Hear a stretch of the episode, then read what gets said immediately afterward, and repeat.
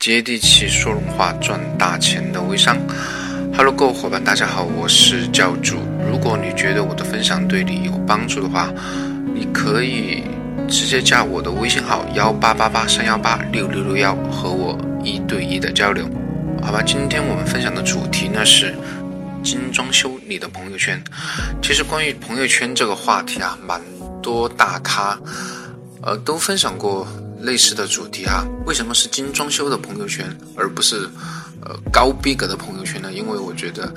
呃高逼格更多的是一种高大上的一种生活，但是它感觉离每一个普通人真的是蛮遥远的。而精装修更多的是体现一种生活在里面哈，所以说我把它定位成精装修的朋友圈。而纵观我们。微商的朋友圈，或者说每个小伙伴翻阅一下自己的朋友圈啊，我把它简单的像分下列哈。有些朋友圈就像呃纸糊的房子哈，为什么叫纸糊的？因为它从头到尾，呃，它的头像、它的项目、它的产品，呃，你感觉都是挺不靠谱的。呃，这这类产品我觉得就是像纸糊的哈，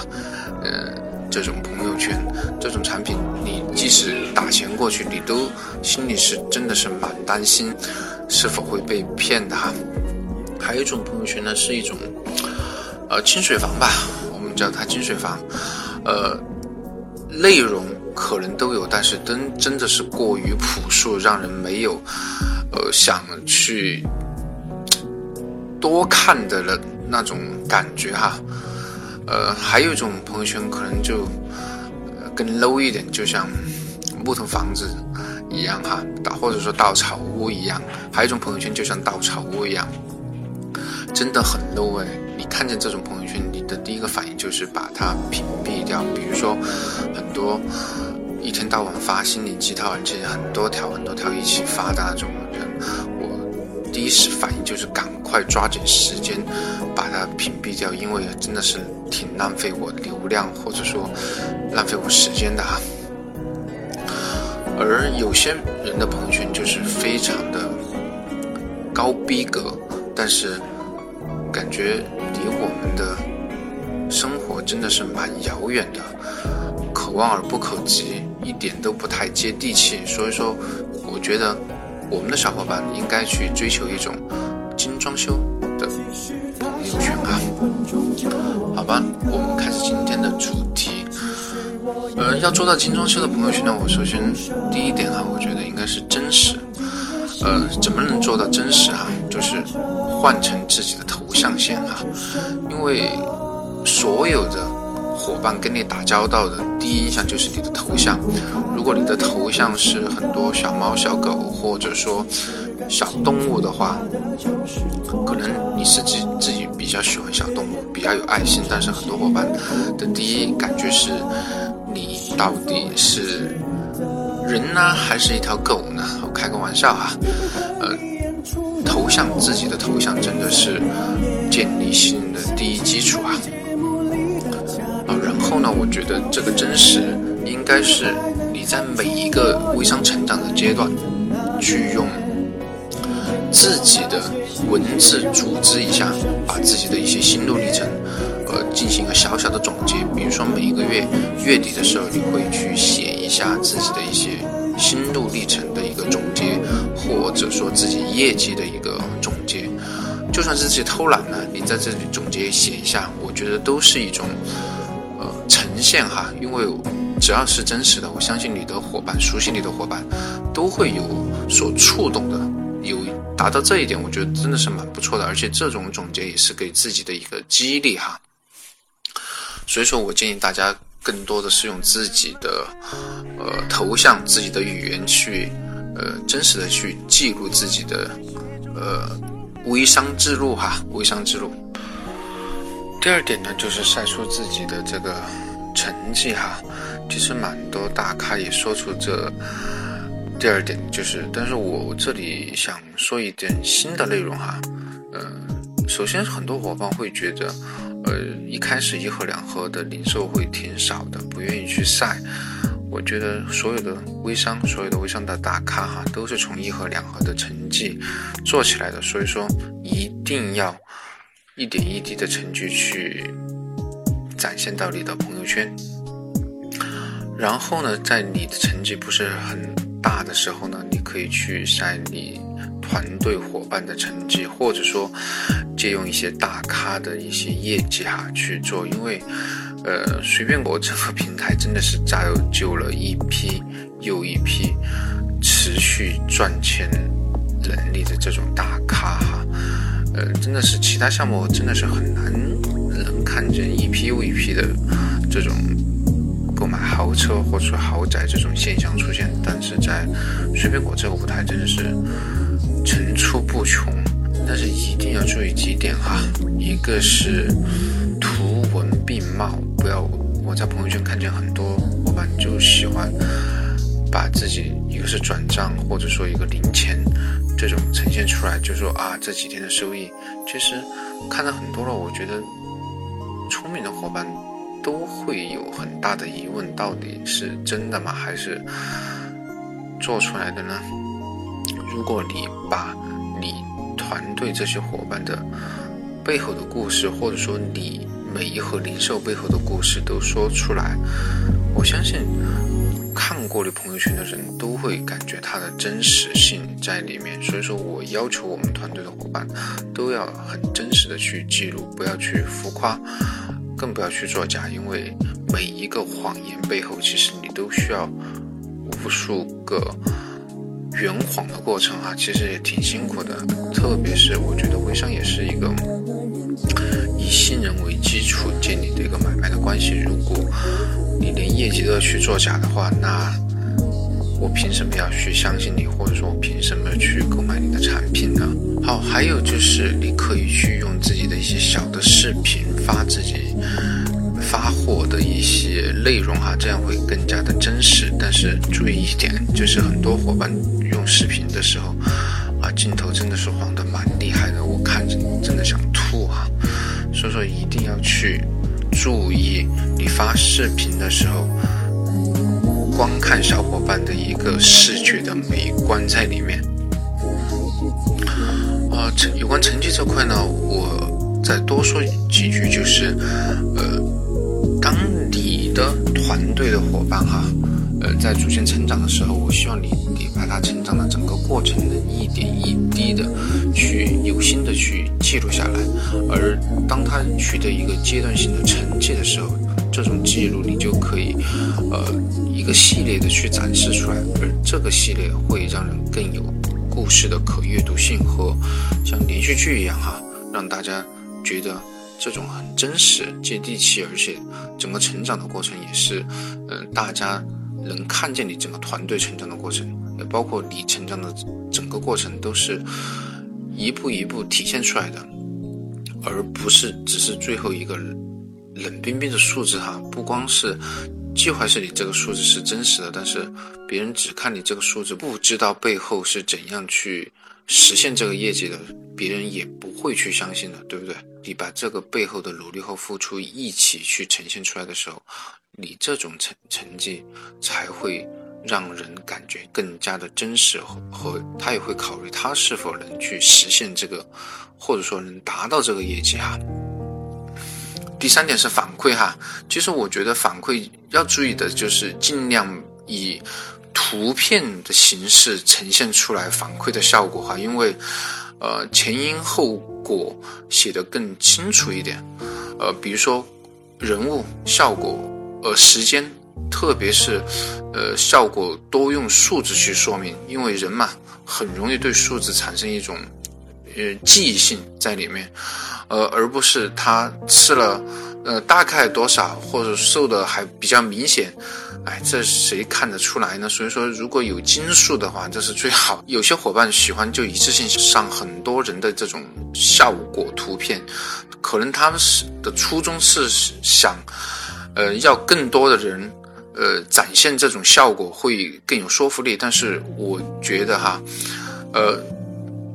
如果你把每一个人单独去罗列出来，把他的故事性说出来的话，这样的说服力会更强。如果你把它说成你身边的人绘声绘色的话，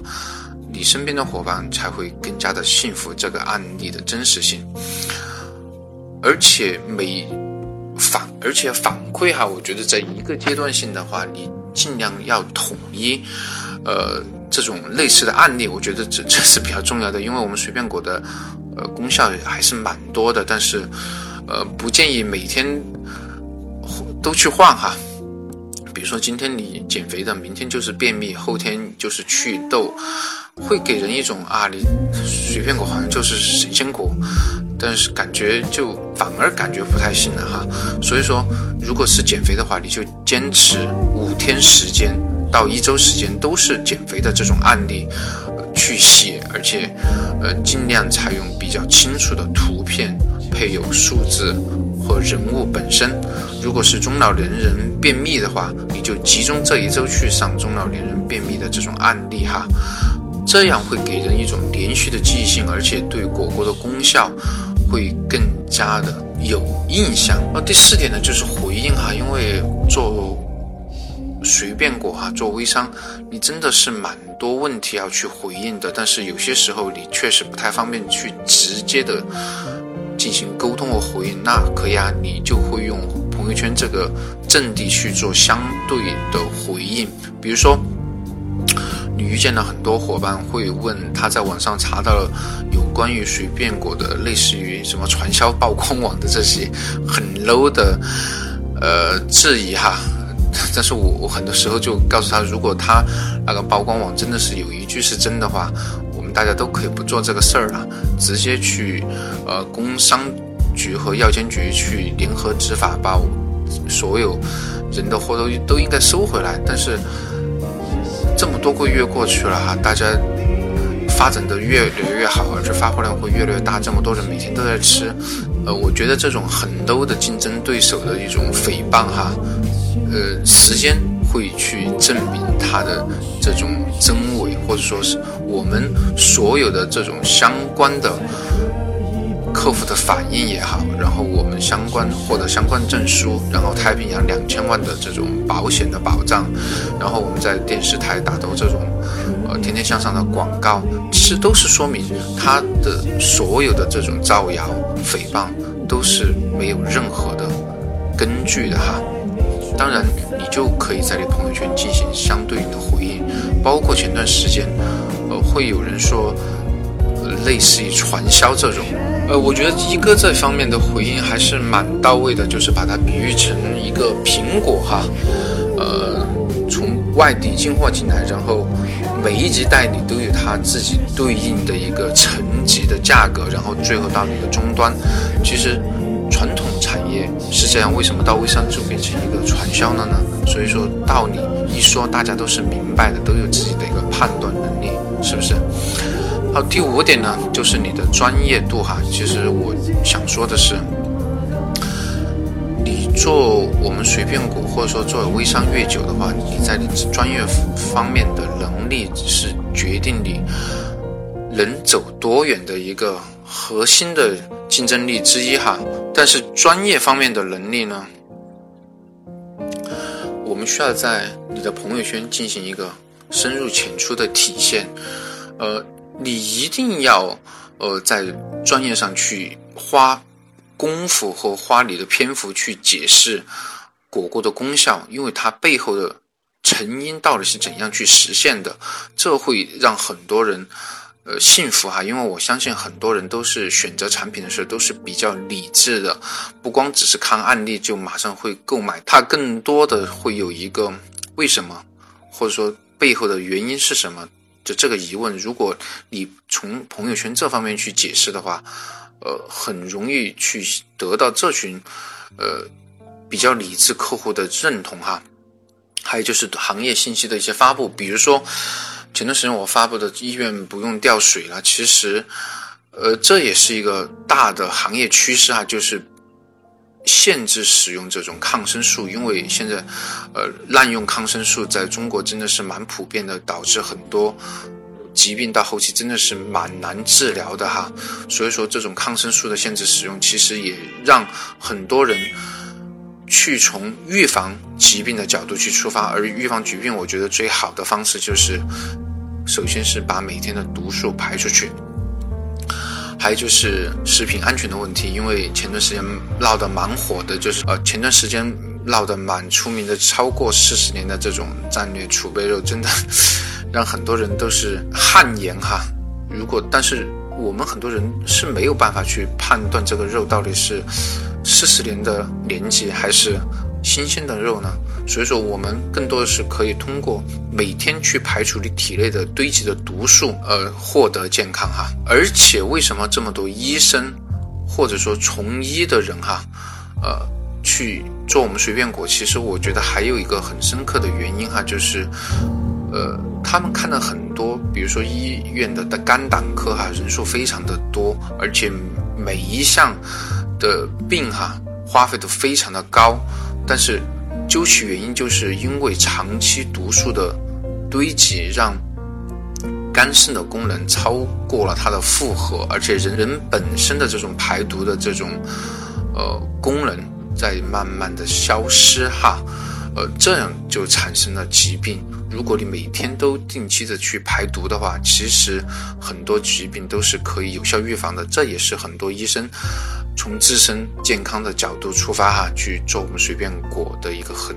根本重要的原因。当然，你从这方面更多的去诉说的话，我相信很多理智的客户哈会被你所打动的。第六点呢，我觉得持续性哈，呃，这里说一下就是。如果我们把它比喻成自己的一个精装修的房子的话，如果你两三天都不去打扫的话，房间就会积上一层厚厚的灰尘，对不对？所以说，每天你都要很精致的去打扫你的朋友圈，不要三天打鱼两天晒网的，因为其实现在的人都是挺聪明的哈，他一看你朋友圈的。发的时间和你的状态，其实他都会知道你的投入情况如何。呃，特别是你的意向代理，现在大家都是挺清楚要选择一个相对来说比较靠谱的商家。他如果发现你发个朋友圈都不太认真哈，特别是发的时间也是间隔比较长的话，中途还有几天断了的话，不管你怎么去解释，他对你的专业和敬业程度都会。打上一个非常大的问号，那时你就会非常的后悔，为什么我每天不坚持去发朋友圈呢？虽然你每天坚持发不一定马上就会会有效果，但是这种坚持也是代表你自己做微商的一种态度哈，也是给你的意向代理或者是顾客一种信号，就是你做这个事儿是非常投入的，非常认真的。选择你是值得信赖的。第七点呢，就是发布的时间。呃，我估计很多伙伴其实也心里比较清楚，就是早上七点到九，呃九点这个时间段，因为大家都在上班这个过程中哈，大早上一起来，大家习惯性的把手机打开看一下朋友圈有什么新的事情发生，然后中午。十一点半到一点是大家吃午饭，或或者说中午大家在一起聚会聊天的时候哈，这也很容易习惯性的打开手机去看一下有没有新的资讯呢。然后晚上八点到十二点，也是大家可能一边看电视一边上网，或者说一边看自己的朋友圈，呃，占据这三个比较重要的时间节点。会让你的朋友圈的曝光率，或者说停留在你朋友的时间那里会更久一点，让他们或者让你的信息发布更有效果哈。呃，第八点就是互动性，呃，我建议各位伙伴哈，利用一些时间、节日，或者说你认为有可能的理由哈，让你的朋友圈的伙伴、好友都跟你互动起来。去激活那些潜水的好朋友，给他们一个跟你交流的机会。呃，以我们随便国举例吧，很多人喜欢做的互动就是点赞去送试吃，也不能说不好了，这是我觉得可能会有更好的方法哈。因为我前两天才发了一个我去杭州出差的时候，看见一个真的是蛮高逼格的一个纹身店哈。但是我去之前真的不知道他是做纹身的，然后我就照了一些照片让小伙伴去猜，很多小伙伴给出的答案都真的是让我大跌眼镜。但是这种参与性让大家都非常玩得非常的欢乐哈，呃，而这个过程呢，也是让你的朋友圈非常活跃起来的一个很重要的一个原因。所以说一定要。呃，时时时不时的去做一些朋友圈的互动，让给其他伙伴一个机会，让他跟你去交流啊。第九点呢，我们来到第九点，其实我觉得文案哈，就是关于文案，我觉得呃，真的是一个蛮重要的一点哈。呃，因为你的文案和图片本身，我觉得更打动人的更多，或者说能。给人留下深刻记忆的是文案本身哈，图片只是一个配合。而我们怎么能说出一个让人，或者说我们怎么能去写出让人记忆深刻的文案呢？我觉得这是需要每一个微商每天都去思考的哈。我觉得讲故事或者说把故事讲好，真的是一个比较好的一个策略哈，特别是让你的呃。故事有可持续性，变成它的一个连续剧的话，大家更有兴趣去关注你的朋友圈哈。而且我这里也给大家一个小小的提示建议哈，就是用断行去把不同内容的文字去间隔开。可能有超过百分之九十九的微商都不喜欢用断行，但是真正你让你眼前一亮的很多文案都是有断行的，所以说一定要注意好。断行，让原来一笔大家一看就有点晕的文案变成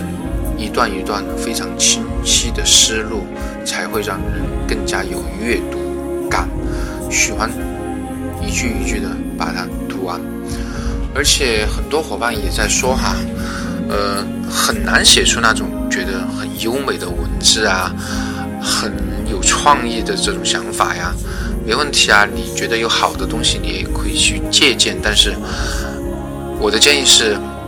百分之九十的借鉴，百分之十的原创的话，真的会让你在众多的微商的朋友圈中脱颖而出，形成你自己的文字风格。而这种风格，我觉得它会一直跟随着你哈，让你成为整个朋友圈中。最亮的那颗星啊，是不是说的有点夸张？呃，这种文字的编写呢，我希望大家能在发出去之前啊，反复的去检查每一个文字，或者说甚至是每一个逗号的段落、断行啊这些，呃，不要发出去以后突然发现不对的时候，然后再呃重新去删除或者是修改。第十点呢，就是图片啊，因为图片真的是能蛮吸引眼球的。当然，图片也是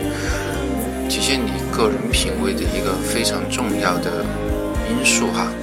呃，但是很多微商的伙伴喜欢把排图